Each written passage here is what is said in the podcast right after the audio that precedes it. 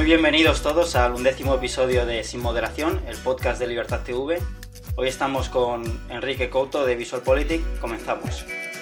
Sin Moderación, el podcast de Libertad TV.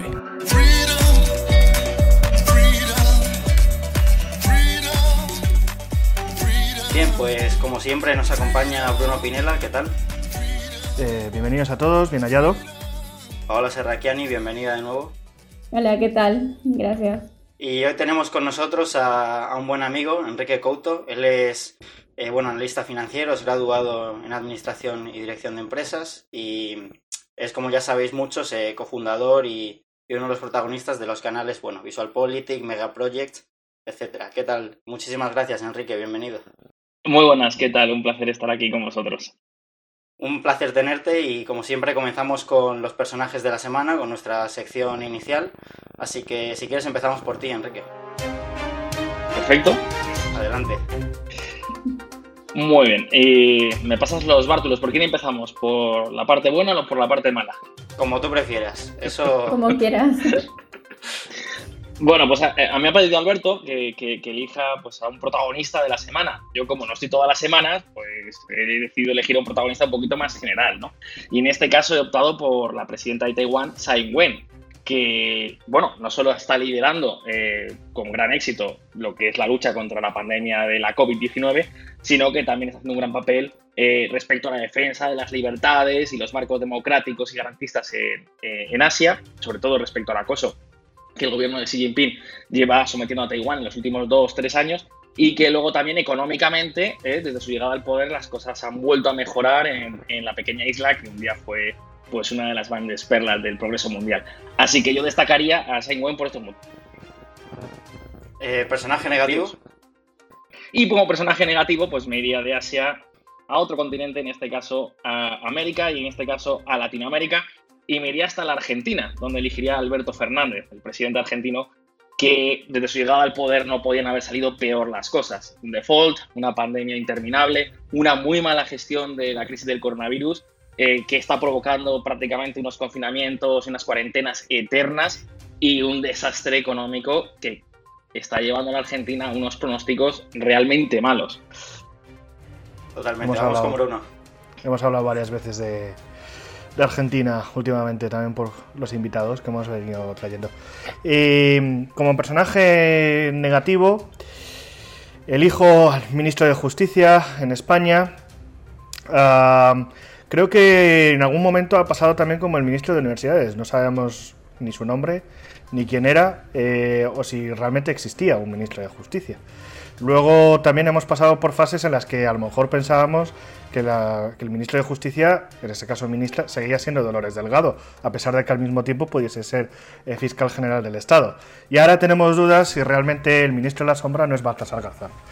Aparte de todo eso, em, tenemos informaciones peligrosas sobre lo que está pasando en general en la justicia en España, em, en general con la gestión principalmente del Ministerio Fiscal eh, bueno, y con toda la rajada que ha hecho el fiscal Navajas principalmente, pero luego además pues este último episodio del que el ministro yo creo que es directamente responsable y que a su vez ha ya dado dos versiones, eh, poniendo, desmintiendo ya a alguno de otros ministros, concretamente a la vicepresidenta del gobierno, en lo que se refiere a, pues, entre comillas, veto, por no llamarle veto directamente, del jefe del Estado por el cual se, es en el que en su nombre se hace, se hace la justicia.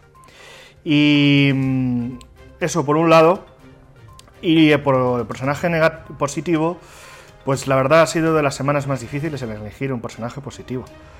Ah, pero lo voy a hacer a título, a título póstumo, eh, a título póstumo y tampoco sin un motivo concreto, sino más bien por una trayectoria, ¿no?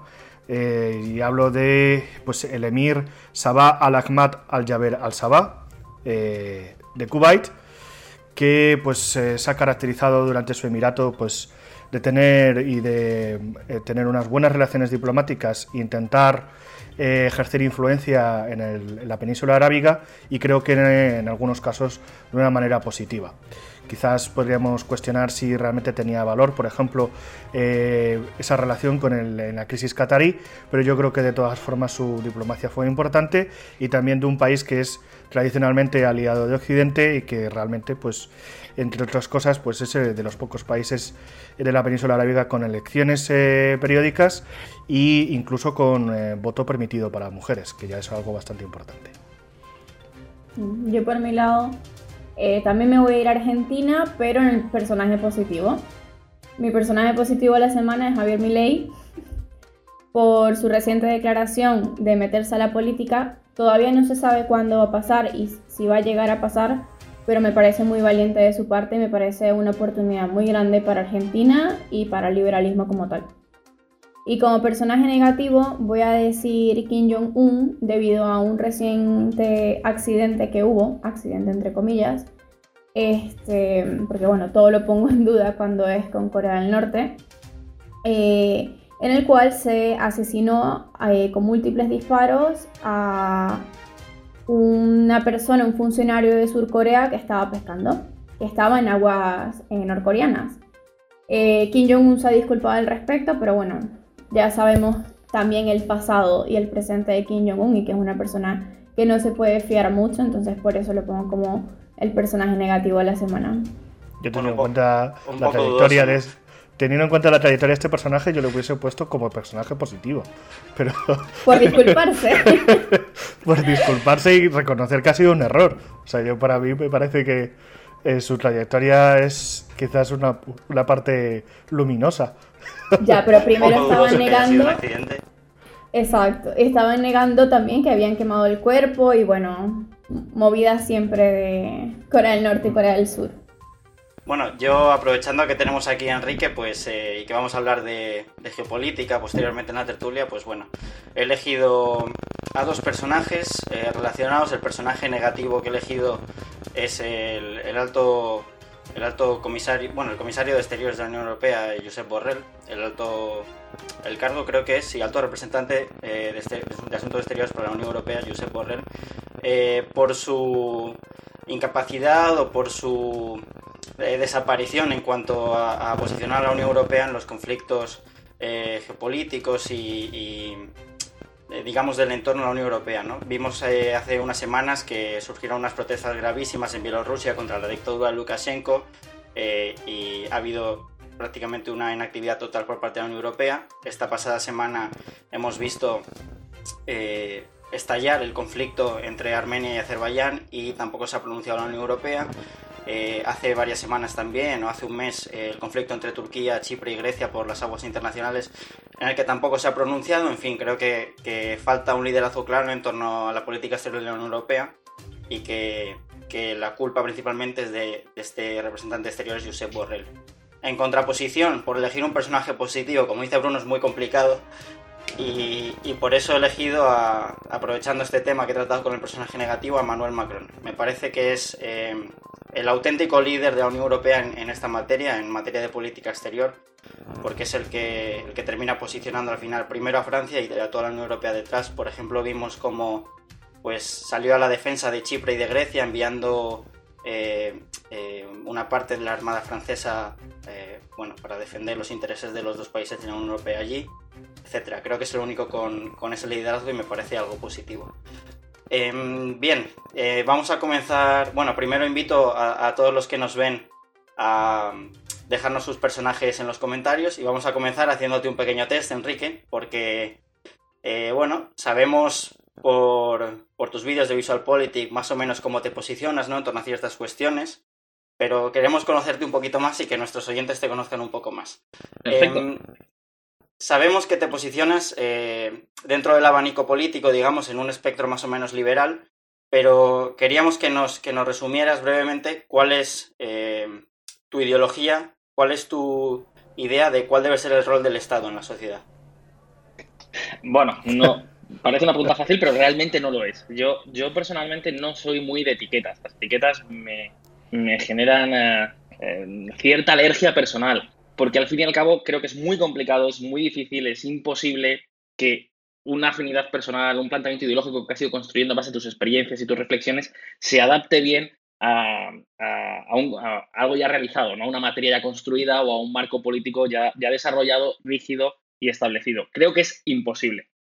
Yo personalmente siempre digo que me defino como una especie de liberal pragmático. Es decir, yo personalmente creo en la libertad individual, creo que tiene que ser el individuo eh, la persona que genere los grandes cambios, el gran motor de desarrollo social, cultural y económico, pero también creo que vivimos en un mundo que no es un folio en blanco, ¿no? Yo, por ejemplo, siempre suelo ser muy crítico con eh, liberales que desarrollan un trabajo conceptual eh, importante, pero que luego a la hora de la verdad son incapaces de entender que el mundo en el que vivimos es un mundo que existe, con sus instituciones creadas, con su sociedad organizada, con sus elementos de interés eh, sobre los que tenemos que trabajar para generar progresos. ¿no? Es decir, yo no creo en, un folio en blanco, creo que existe un mundo que tenemos que comprender, que tenemos que entender y tenemos que aceptar, y a partir de ahí lo que hay es que trabajar para generar mayores espacios de libertad y de prosperidad. Entonces yo personalmente, aunque rehuyo las etiquetas, me consideraría algo así como un liberal pragmático.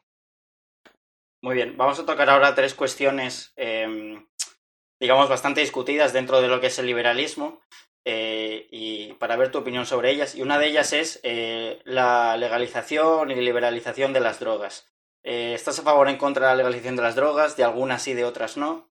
Cuéntanos. Sí, yo personalmente estoy a favor de la legalización de, de, las drogas blandas en primer lugar. Creo que como todo tiene que darse procesos y progresos donde se pueda testar realmente la eficacia o la capacidad de la sociedad para adaptarse y abrazar sin mayor problemática ese tipo de escenarios. No es lo que te decía un poco antes. Yo, mi ideal, puedo entender que las drogas tienen que ser eh, un espacio libre siempre y cuando estén sometidas, digamos, a, una transparencia, a una actuación de buena fe, a un espacio de mercado, competencia, e incluso, ¿por qué no?, de, garantías sanitarias, ¿no? Que hay una parte que se responsabiliza de los daños que se pueda generar sobre la otra, pero creo que es un proceso que en su amplitud total mm, a día de hoy no estamos preparados para realizar. Yo soy partidario de legalizar las drogas blandas, drogas, por ejemplo, como la marihuana.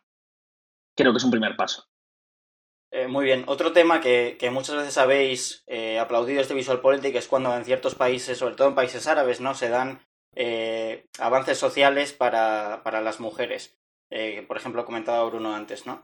Em, pero normalmente en, en, Occidente, en, nuestros, en las sociedades occidentales, ¿no? El feminismo es un movimiento que está completamente acaparado por la izquierda. ¿Tú crees que es posible el, el desarrollo o el éxito de, un, de, una corriente de feminismo liberal?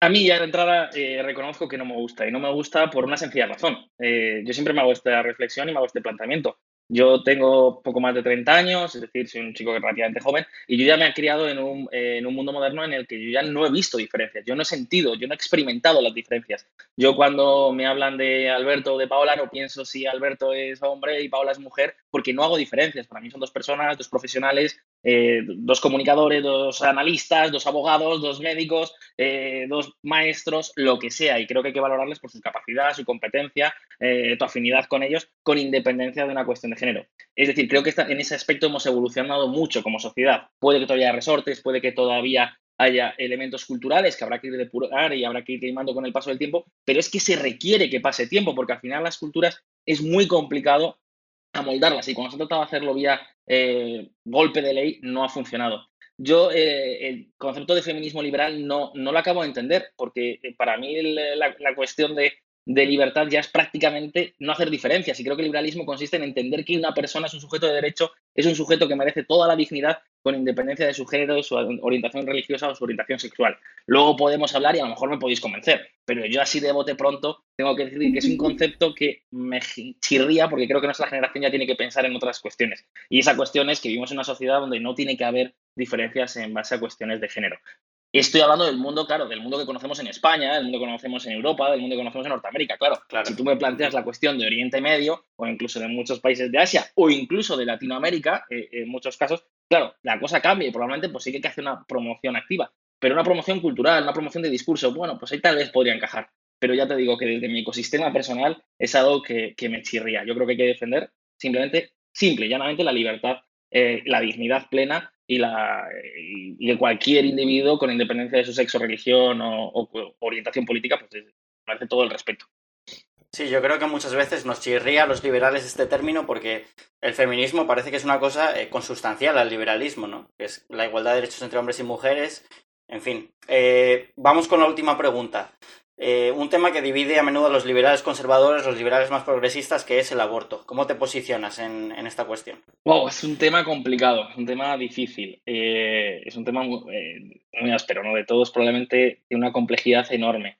yo no soy un especialista en la materia, yo tengo mi opinión. mi opinión es que siempre tiendo a, entender que hay que favorecer la protección de la vida, pero claro, luego es determinar también cómo, cuándo, a partir de, dónde y si tiene que haber o no represalias. Si a mí me pregunta, ¿se tiene que castigar a una mujer, se tiene que perseguir a una mujer o se tiene que introducir opacidad eh, en un sistema que persiga o prohíba la práctica del aborto? Pues creo probablemente que no, porque además creo que también sería terriblemente ineficaz, como se ha visto a lo largo de la historia, si es que es algo que existe en todo el mundo y es ineficaz, al final genera dolor, genera sufrimiento, incluso sea cual sea tu posicionamiento, en este caso moral.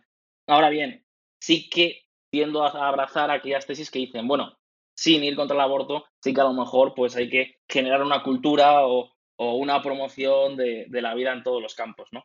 Eh, y luego ya entraríamos en un debate sobre cuándo se considera si es ser humano, si no, a partir de qué momento, que es complejo. Yo no lo tengo completamente claro, es decir, al final es un debate que suelo tener con personas muy cercanas y al final eh, siempre compartimos diferentes eh, premisas y al final unas veces estoy convencido de un punto y otro de otro, así que en general donde me quedaría públicamente sería decir, bueno, creo que es importante favorecer una cultura de vida porque al final eh, la vida es, la, es el nacimiento, el surgimiento de nuevos individuos, de nuevas vidas plenas y eso me parece importante, pero no perseguiría ni prohibiría eh, el aborto, no sería partidario de que eso se hiciese en el marco social. Ya dejando el test a un lado y metiéndonos ya en temas buenos, digamos. Eh, próximamente vienen las elecciones de Estados Unidos, lo sabemos, el 3 de noviembre. Y con ellos vienen muchas preguntas eh, de qué va a pasar. No solamente de quién va a ser elegido o qué propuestas está poniendo cada uno, que si me gusta más Trump o que si me gusta más Biden. Pero más allá de eso, eh, la gran pregunta es para nosotros, porque claramente es lo que nos importa a nosotros viviendo en Europa, ¿cómo afectaría a Europa la elección de cada em, candidato?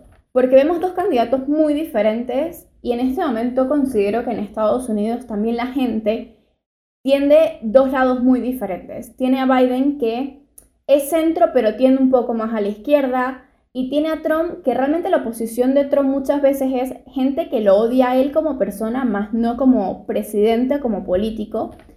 Entonces ahí está complicada la situación porque tampoco vemos algo muy claro de lo que vaya a pasar. Entonces, Tú, Enrique, ¿cómo crees que afectaría a Europa la elección de, cualquiera de los dos candidatos? Bien, lo primero que tengo que decir, Paola, es que yo en ese aspecto soy objetivo, pero no soy neutral. Es decir, tengo una opinión muy marcada y, es negativa hacia el presidente Donald Trump. Es decir, yo parto de la premisa de que creo que la reelección de Donald Trump sería una mala noticia para, para Europa. ¿Por qué lo creo? Pues porque a lo largo de la legislatura, y no es una cuestión solo de carácter, que también el carácter influye, al final el carácter motiva eh, opiniones, corrientes de actuación, comportamientos, cultura. Es decir, tener a un presidente que se dedica a difamar a los medios de comunicación, por ejemplo, por la mañana, por la tarde y por la noche, a mí me preocupa. Tener a un presidente que tiene unas opiniones más que cuestionables o que cuando hay un problema trata de verter gasolina, me preocupa. Pero independientemente de eso, incluso a nivel de, eh, planteamiento político de lo que ha sido su legislatura, para mí Trump ha sido un presidente claramente peronista. Es decir, ha sido la, reencarnación de Perón en los Estados Unidos de América y prácticamente las políticas han sido en todos los casos muy similares.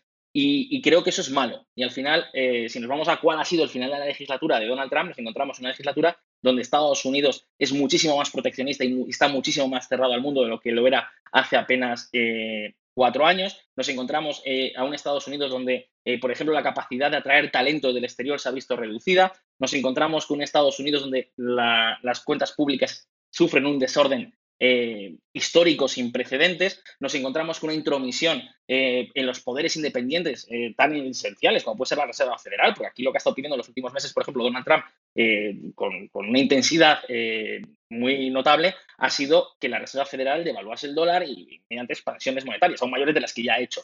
Es decir, creo que Donald Trump ha sido un político muy nacionalista, ha sido un político muy, eh, digamos, eh, proteccionista, muy nacionalista, muy de cerrarse al resto del mundo y al mismo tiempo ha sido un político que ha copiado las políticas de Perón, ¿no? que es crear una especie de olla a presión donde la economía trate de funcionar. Lo que ocurre que luego con la gestión del coronavirus, pues al final ni siquiera eso ha funcionado. Creo que la reelección de Donald Trump no sería algo bueno ni nos brindaría nada positivo. Por ejemplo, la llegada de Donald Trump significó que las eh, negociaciones para el Tratado de Libre Comercio entre la Unión Europea y los Estados Unidos se vinieron abajo la elección de Donald Trump en 2016 ha supuesto un montón de aranceles para muchísimas empresas europeas, por ejemplo, para las empresas siderúrgicas.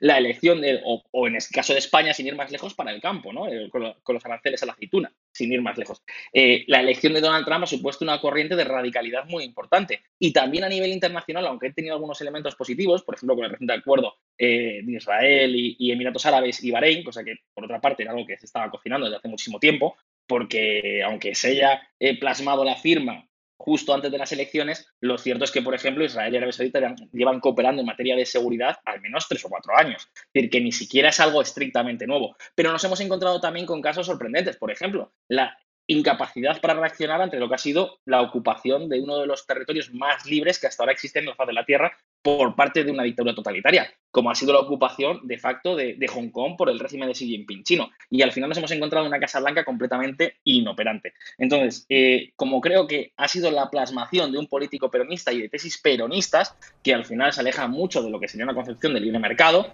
eh, o de libertad económica o de cooperación entre los pueblos, pues creo que su reelección no sería bueno. Y por otra parte, y perdón más que me alargue, tenemos a, Joe Biden, eh, un candidato que es un candidato de toda la vida. Es decir, al final es un político profesional de Washington, eh, pero que en, otros casos hubiese sido su debilidad, pero que en esta ocasión es su mayor fortaleza. Tenemos a un político profesional que ha estado 36 años en el Senado y que ha estado 8 años en la vicepresidencia de la Casa Blanca y que además siempre ha tenido buenas relaciones bipartitas. Es un político moderado, un político que, bueno, puede tener un, eh, un cierto sesgo hacia la izquierda, bueno, es un candidato del Partido Demócrata, también tiene que conciliar muchas familias dentro del Partido Demócrata, pero dentro de los eh, políticos históricos del Partido Demócrata ha sido uno de los que siempre eh, ha trabajado más a mano con el Partido Republicano, candidatos del Partido Republicano. Y ha sido el senador incluso de Delaware, un paraíso fiscal, o sea que tampoco hay quien la ha querido vestir como una especie de, reencarnación de Stalin, pero bueno, creo que hay, hay diferencias más que notables. Y creo que la llegada de Joe Biden a la presidencia pues tendría consigo probablemente una mayor capacidad de interlocución, probablemente desaparecerían muchos de los aranceles que ha establecido Donald Trump, probablemente se podría llegar incluso a volver a plantear y poner sobre la mesa el acuerdo de libre comercio de Estados Unidos y la Unión Europea, y creo que podría haber muchos avances eh, en esas materias, ¿no? Con lo cual, creo que por un lado la, administración, la posible administración de Joe Biden no sería negativa para Europa, pero en cambio la administración de Donald Trump, pues creo que continuaría con, con unos elementos, unas dinámicas que son malas para Europa, para Asia y para el resto del mundo. Me parece, eh, por dar una nota, súper acertado tu análisis, Enrique. Y aparte de, que la elección de Trump supondría pues bueno, un varapalo comercial para la Unión Europea, eh, yo creo que otra cosa eh, que ha marcado la, legislatura de Trump respecto a la Unión Europea es la, la debil, perdón, que se han debilitado las, relaciones diplomáticas entre Estados Unidos y la Unión Europea. ¿no? Lo veíamos, aparte de las negociaciones para el Tratado de Libre Comercio entre la Unión Europea y Estados Unidos, en, las relaciones con la OTAN. ¿no? Esa, esa actitud tan un poco chulesca que tiene Trump y esa manera de, negociar presionando tanto para, alcanzar los acuerdos que, él desea, eh, ha generado muchísima crispación entre los líderes europeos. Y yo, yo estoy de acuerdo que la elección de Biden supondría un soplo de, aire fresco en las relaciones atlánticas. Y tengo, tengo, que decirte, Alberto, si me permites un, pequeño apunte, perdona que te claro, Pero, por ejemplo, esa, dinámica de Trump que describes, con la que estoy completamente de acuerdo, pero, por ejemplo, esa influencia sobre la OTAN no solo es negativa en el marco de, de Europa o de la operatividad de la OTAN, es sobre todo negativa en el consumo local. Es decir, la percepción de los Estados Unidos, de los ciudadanos estadounidenses, de que la OTAN es un elemento de seguridad, de paz internacional, por el que hay que apostar, eh, porque es, eh, es, un instrumento en el que las mayores democracias del mundo, los países con mayores libertades del mundo, se aglutinan para defenderse entre sí, pues eh, al final lo que ha hecho Donald Trump con sus discursos es generar un enorme descrédito, porque el anterior presidente de la Casa Blanca, que tal vez ya lo olvidemos, Barack Obama, fue muy exigente también respecto a la cuestión de los presupuestos de defensa, e incluso fue muy conocido eh, su discurso en Bruselas, prácticamente al final de su legislatura, donde nadie se, eh, levantó a aplaudir, ¿no? Un discurso que se, terminó con un, un terrible silencio porque culpó a los países europeos de no asumir su responsabilidad. Es decir, Barack Obama fue ya muy exigente con la OTAN, pero sin embargo no generó un hilo narrativo de, crispación o de hostilidad o de descrédito, que es lo que ha hecho Donald Trump, no tanto en Europa como sobre todo en los propios Estados Unidos. Pero Obama se limitaba mucho a, en respecto a la OTAN y después amplió después otras cosas respecto a la OTAN. Se limitaba sobre todo a pedir responsabilidades respecto a los presupuestos eh, dedicados a defensa en cada uno de los países miembros. Pero Trump ha ido también, ha dado un paso más allá de eso, pidiendo también más contribuciones al, presupuesto de la OTAN. No tan solo un aumento del, del, presupuesto eh, militar de cada uno de los países soberanos. Es decir, eso es moco de pavo. al final sí, pero para mí es peligroso en el sentido. Para mí, para mí es peligroso en el sentido de que eh, crearía un precedente peligrosísimo que la defensa o el motivo por el que se creó la OTAN en su momento, que es para la defensa de la, de, la libertad y los valores occidentales en general, eh, se pusiesen a, a la venta, entre comillas, o que tuviesen un precio para ser cumplidos. Es decir, si no contribuyes, yo no te defiendo. Es decir, me parece cuanto menos cuestionable en lo que se refiere a unas relaciones diplomáticas basados en una vamos a decir, tendencia moral que se estableció en su momento, también obviamente con intereses militares eh, eh, importantes en aquel momento. Pero, eh, en general, para mí estas elecciones se convierten en Guatemala, Guatemala Guatepeor, quizás menos acentuado que el problema que había con Hillary Clinton. Pero no hay que olvidar que en términos de política exterior, que al final es lo que nos afecta a los que no vivimos en Estados Unidos, Em, Joe Biden era vicepresidente con una de las mayores, una de las, de las presidencias, con una secretaría de las más intervenientes eh, que ha habido el nivel de política exterior. Es verdad que la política era, o sea, la política estadounidense, de, eh, es decir, la administración Obama tenía una capacidad de interlocución, interlocución mucho más alta de lo que, o más eh, intensa de lo que ha venido teniendo la administración de Trump pero sí que generó muchísimos problemas. Y la gestión de la primavera árabe en Europa ha tenido un impacto clarísimo y tuvo un impacto muy fuerte en, lo que se refiere pues, a problemas que derivados de aquello. No sé si ah, eh, me cuesta pensar que Joe Biden no vaya a tener una política igualmente interventiva de la misma línea que no iba a tener Hillary Clinton en su momento. Pero de todas formas, Donald Trump tampoco se puede caracterizar por, bueno, eh, ha habido ciertos círculos liberales, libertarios que dicen, bueno, ha sido una de las presidencias menos interventivas, pero ha tenido, ha roto muchos consensos y ha tenido, ha provocado también algunos problemas diplomáticos absolutamente innecesarios. Creo que la relación con Israel ha sido un problema. Eh, no se ha gestionado de la mejor forma, se ha roto en algunos consensos, a pesar de que, insisto que yo, de todas formas, yo tengo una visión bastante americana sobre el tema. Eh, y sobre la, relación con Rusia también ha creado precedentes un poco peligrosos. También creados también por eh, la administración Obama, pero creo que ha eh, encaminado. Creo que, en definitiva, la presidencia de Trump es el resultado natural de Barack Obama. y creo que es una herencia que se le debe imputar directamente a Barack Obama. Esa es mi opinión sobre si supieras, Bruno, que uno de los mayores miedos que tiene la gente con respecto a Biden es que Biden sea muy débil a la hora de hablar eh, de conflictos. Por ejemplo, en el tema de Irán, Biden eh, ha dicho que quiere volver a, retomar el acuerdo nuclear con Irán y esto podría eh, ser un, un, un, arma de, bueno, de un filo realmente porque afectaría también las relaciones que ya tienen con los aliados, digamos con Emiratos Árabes Unidos, y podría resurgir otra vez la potencia de Irán en, esa, en esa área y podría ser peor. Ese es uno de, los, eh, de los miedos que tienen con respecto a él. por el otro lado, lo que estabas comentando de Trump, hay un caso que es muy sonado, que es el tema de Venezuela, que si se va a meter, que si no se, que si no se va a meter en Venezuela. Mi opinión es que en Venezuela no va a pasar nada, sinceramente, sea Biden o sea Trump. Eh, siento que Estados Unidos siempre se ha movido mm, por intereses, como todos los países, realmente nadie lo va a hacer por amor a la patria o por amor a los venezolanos o por amor a quien sea, sino por intereses en el país que, que tengan que ingresar. Y, y eso ha sido uno, creo que uno de las de las formas más fáciles también de recibir votos de los latinos, porque le crea una esperanza a los venezolanos. No sé tú, Enrique, qué opinas con el tema de Venezuela, con tema ya de lugares. Vamos a dejarle contestar, creo que tiene ganas. Está tomando nota, además. No, no, sí, muchos temas. Empiezo por el final, Paola. yo la cuestión de Venezuela, que es además algo que vimos muy de cerca, el problema de Venezuela es que es difícil imaginarse una alternativa. Es decir, incluso aunque mañana eh, cayese Nicolás Maduro, ¿cuál es la alternativa? Estamos hablando de un país totalmente desestructurado, un país sumido en la violencia, un país donde gran eh, parte del mismo está controlado por diferentes cárteles, cárteles de la droga, cárteles del tráfico negro, de, por ejemplo, del oro, de los diamantes, de los recursos naturales, que se han convertido en un centro de explotación eh, muy parecido al salvaje oeste, pero sin ningún elemento positivo desde el punto de vista del libre comercio, ¿no? Sino al final donde solo reina e impera la, violencia y, y, la guerra de poder sustentada en, la capacidad de pisar al adversario, ¿no? ¿Y la ¿Cuál es la alternativa en Venezuela? El, problema es que hay una oposición, la oposición está rota, la oposición tampoco parece plantear un escenario de cambio, de transformación completo en Venezuela. Hay elementos que también son sospechosos. Eh, por otra parte, el gobierno de Maduro también está roto en sí mismo en varias facciones, pero es que cada cual peor.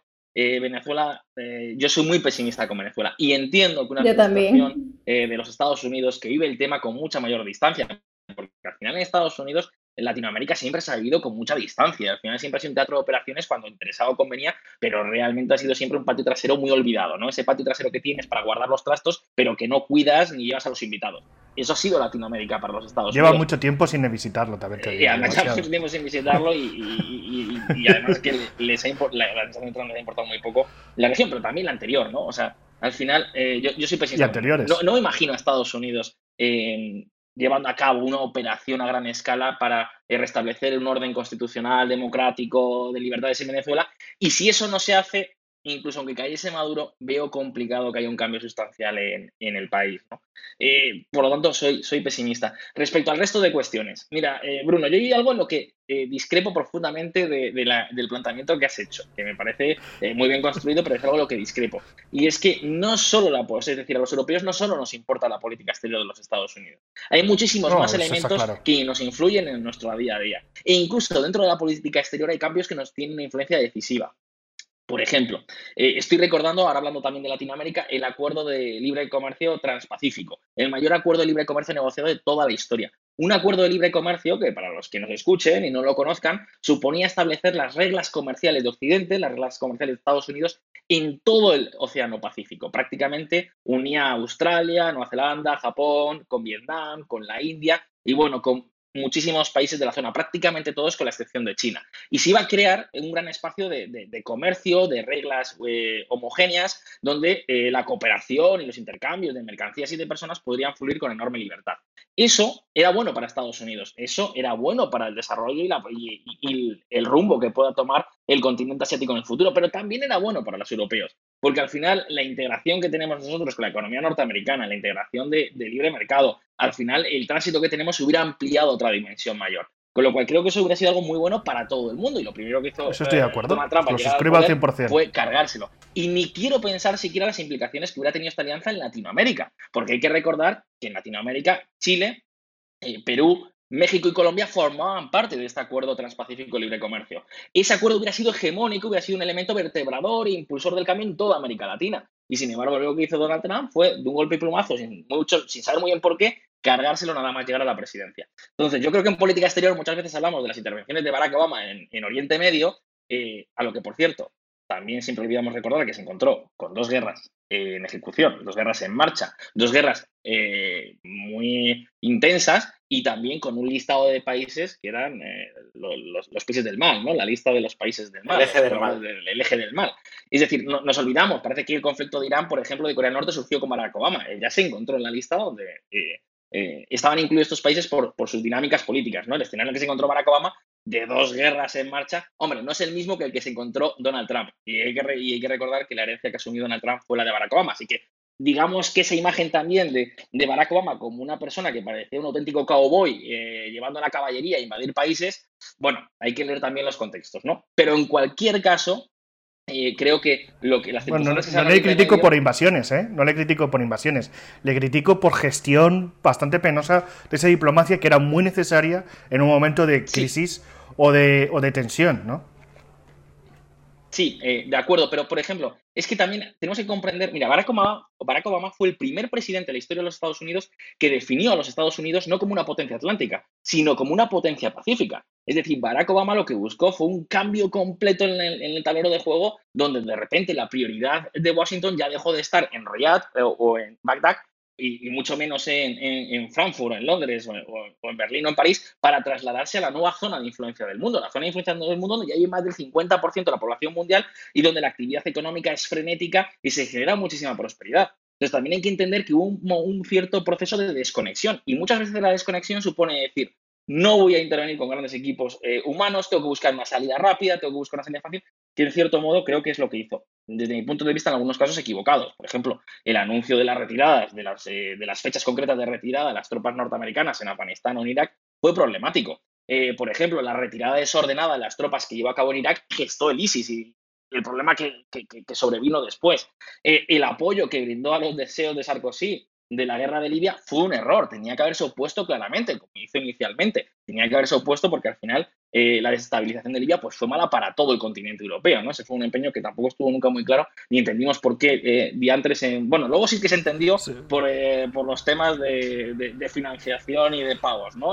pero, seguimos pagando las consecuencias. Pero seguimos pagando las consecuencias. Pero hay que decir que en este caso, aunque Barack Obama prestó su colaboración y ayuda y, y Hillary Clinton sí, incluso con más ímpetu, pero fue una operación eminentemente europea. Es decir, los grandes impulsores de esa operación eh, fueron eh, el eje en aquel momento Roma-París, ¿no? Es decir, eh, por error, desde mi punto de vista, lo critiqué en su día y lo sigo criticando, fue una operación que nunca entendí. Gaddafi podía ser muchas cosas, pero desde luego Libia de los países árabes más desarrollados, más aperturistas y con los que se venía dialogando y llegando a acuerdos concretos, como por ejemplo el desmantelamiento de los programas de armas biológicas, pues la verdad es que me sorprendió muchísimo, ¿no? porque además creo que mandaba un mal mensaje al mundo. Es decir, si colaboras al final te echamos del poder eh, creo que desde el punto de vista pragmático es, una mala decisión. Pero creo que Barack Obama se le ha echado encima muchas culpas que habría que ponerse en su lugar para una persona que lo que quería buscar era una desconexión y un cambio en el tablero de juego, ¿no? Y tampoco quería asumir compromisos mucho más importantes. Por ejemplo, cuando en, el, campo de juego sirio él anunció aquello de la línea roja, ¿no? Y luego al Assad se la saltó por completo y dijo, bueno, no, no hay represalias, fue una prueba muestra de que, una buena prueba de que, bueno, estaba pensando en otras cosas, ¿no? Pero... Bueno, quizás, quizás lo que le exijo yo a Barack Obama es eh, la categoría de Premio Nobel de la Paz. bueno, yo creo que él tampoco presume mucho. es mi opinión. Pero, y luego respecto a Biden, ya por, por terminar y perdonar, porque siempre me enrollo muchísimo y al final son muchos temas y, y, saltas de uno a otro. Pero, por ejemplo, sí que creo que Biden, y hablando de la OTAN, que es algo que nos importa a los europeos, porque al final es, es una institución muy importante para garantizar eh, nuestras libertades o nuestra seguridad, ¿no? Ahora mismo no parece que hay un enemigo a la vista, pero bueno, siempre es bueno eh, tener ahí eh, estructuras de defensas que garanticen nuestra, eh, nuestra, nuestra voz ¿no? y nuestra capacidad de movimiento y de obrar eh, sin estar sometidos o, sentir el temor de, alguna potencia autoritaria o totalitaria que pueda estar eh, más allá de nuestras fronteras. ¿no? pero, por ejemplo, creo que la OTAN necesita una profunda reflexión. Por ejemplo, la insistencia de Estados Unidos sobre el 2% de, del PIB gasto en defensa no tiene sentido. Es decir, yo te sientas, coges los números, eh, los países miembros de, la OTAN, más allá de, Estados Unidos, los países miembros de la OTAN, sin contar Estados Unidos y Reino Unido, tienen el segundo mayor presupuesto militar del mundo tras los Estados Unidos. Es decir, probablemente haya muchos más elementos que hacer, como puede ser buscar una mejora operativa, una integración mayor de los ejércitos, una mayor coordinación en el desarrollo de, de, equipos militares o, de, programas militares, pero realmente no es una cuestión de, no es una cuestión de dinero. Eh, podemos tener países con presupuestos de 30.000, 40.000 o 50.000 millones de, euros que están muy mal gastados, porque al final se gastan en qué? En salarios, en pensiones, en gasto administrativo o en mantener unas fuerzas armadas que luego no tienen capacidad operativa, que es uno de los grandes problemas que existen.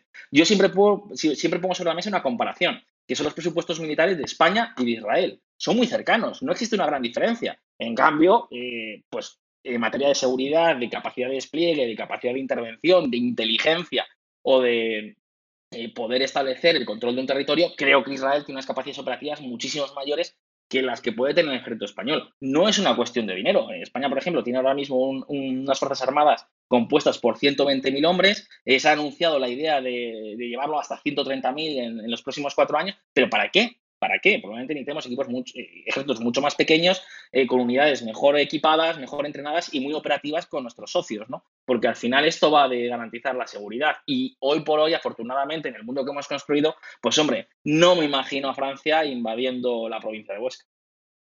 Bien, eh, chicos, por ir redirigiendo la tertulia un poco hacia, hacia temas bueno, conflictos ¿no? más actuales y, que nos preocupan más por el ámbito geográfico en el que suceden.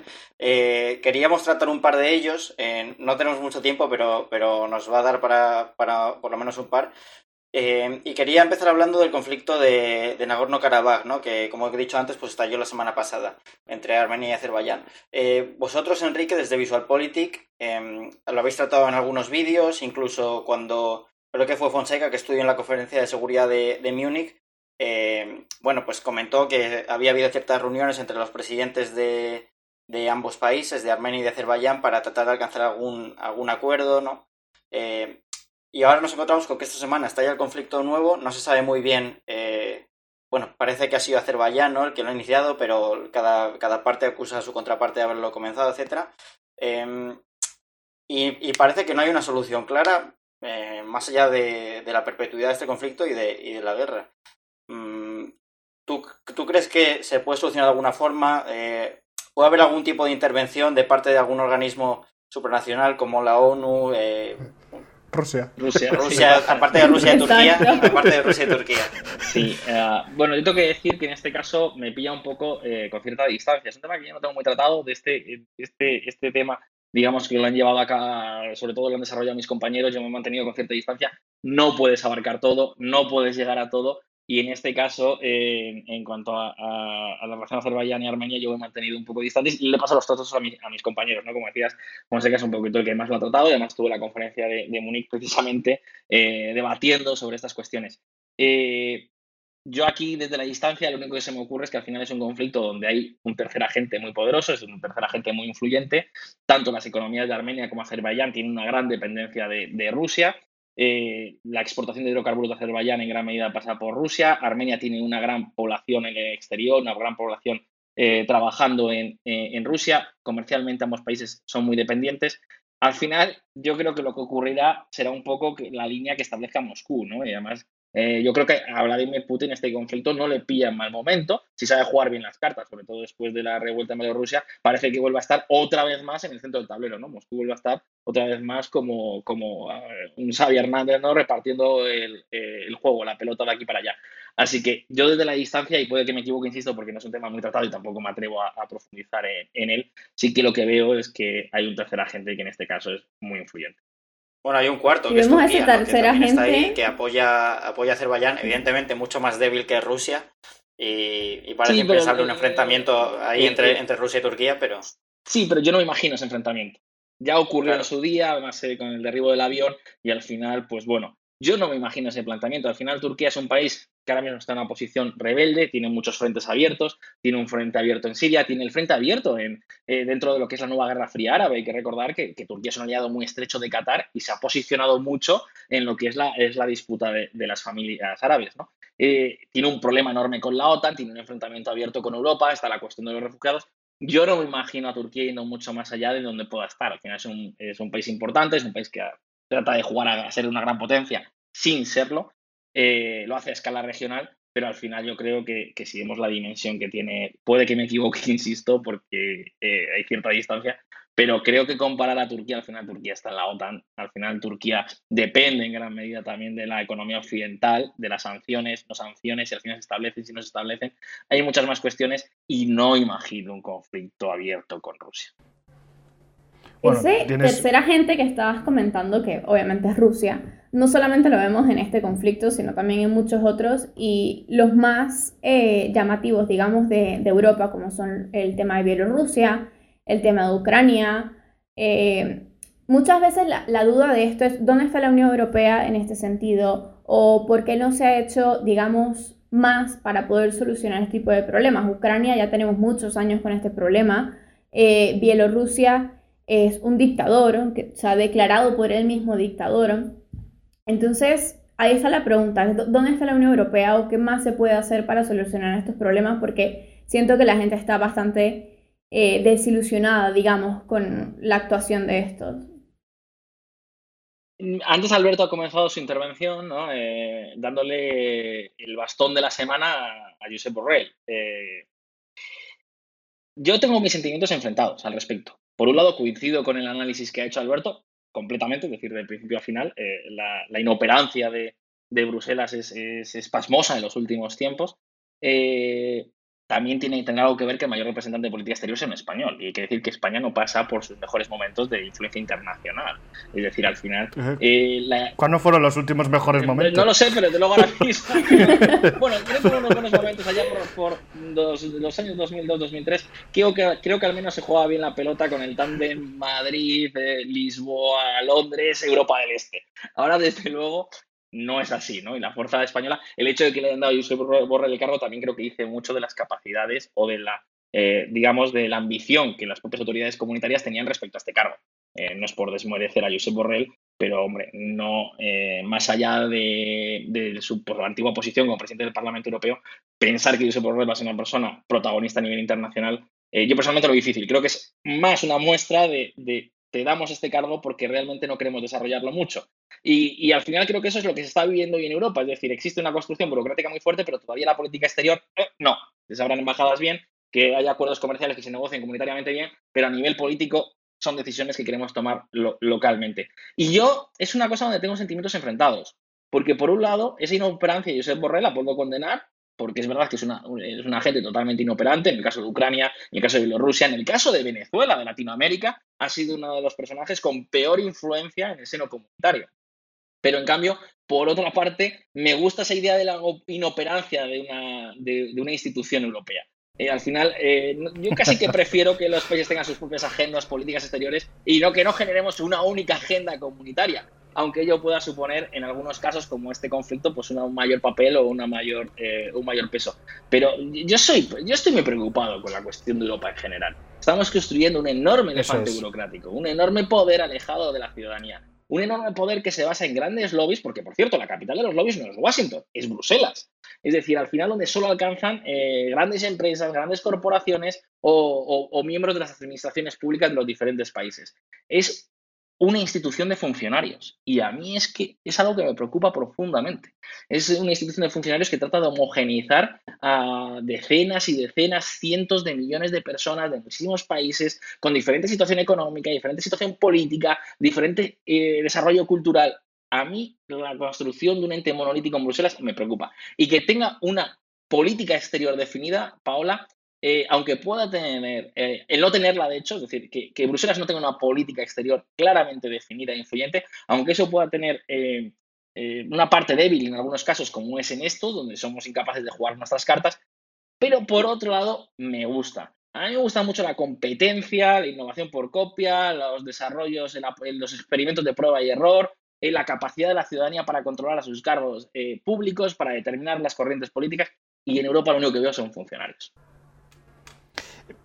tu, descripción sobre lo que es la Unión Europea bastante en la línea de otra persona que sí que está en el canal bastantes veces, que es eh, Daniel Hannan, la cual la última entrevista que hubo en su momento, pues recomiendo a, todos que la, que la vean. De todas formas, eh, bueno, tengo, tenemos ideas bastante parecidas, Enrique, pero discrepamos en muchas cosas. De hecho, si la Unión Europea tiene que existir, precisamente es para, eh, principalmente para la diplomacia, que pues eso fue el principal motivo por el que, por el que existió. Y realmente, tanto la diplomacia externa como la interna, pues digamos que en los últimos 20 años deja bastante que desear. Y por dar algunas notas, ya no solo lo que hemos hablado, ¿no? Pero eh, hablar de otros casos como es la relación, como también has comentado, ya no solo con Venezuela, sino con el resto de Latinoamérica y en concreto el caso, el caso cubano o eh, las relaciones con eh, vecinos importantes como Rusia o con Turquía. Eh, la Unión Europea pasa a un nivel de segunda división. O sea, en este escenario de tablero que hemos estado hablando de Armenia y Azerbaiyán, hemos estado hablando de Rusia, incluso de Turquía, y podríamos decir quinto o sexto puesto de influencia podría ser a lo mejor la Unión Europea en este sentido, ¿no? Y luego ya, por no hablar de cuestiones internas, pues como lo que pasa con Hungría, eh, o con otros países donde es muy difícil que la Unión Europea incluso haga imponer eh, lo que es parte de su, de su carta de fundación, ¿no? Eh, una, democracia homologable o con una separación de poderes y, con unas libertades y derechos individuales fundamentales. ¿no? Creo que la Unión Europea debe repensarse eso mismo y ese, y ese creo que ese cuestionamiento que a veces es bastante acertado para centrarse en cuáles son sus objetivos, que yo creo que hace tiempo que no, que no cumple, ¿no? Yo, yo estoy, completamente de acuerdo. Eh, sí que es verdad que daría una distinción en cuanto al papel eh, supuestamente natural de, de, la diplomacia por parte de la Unión Europea.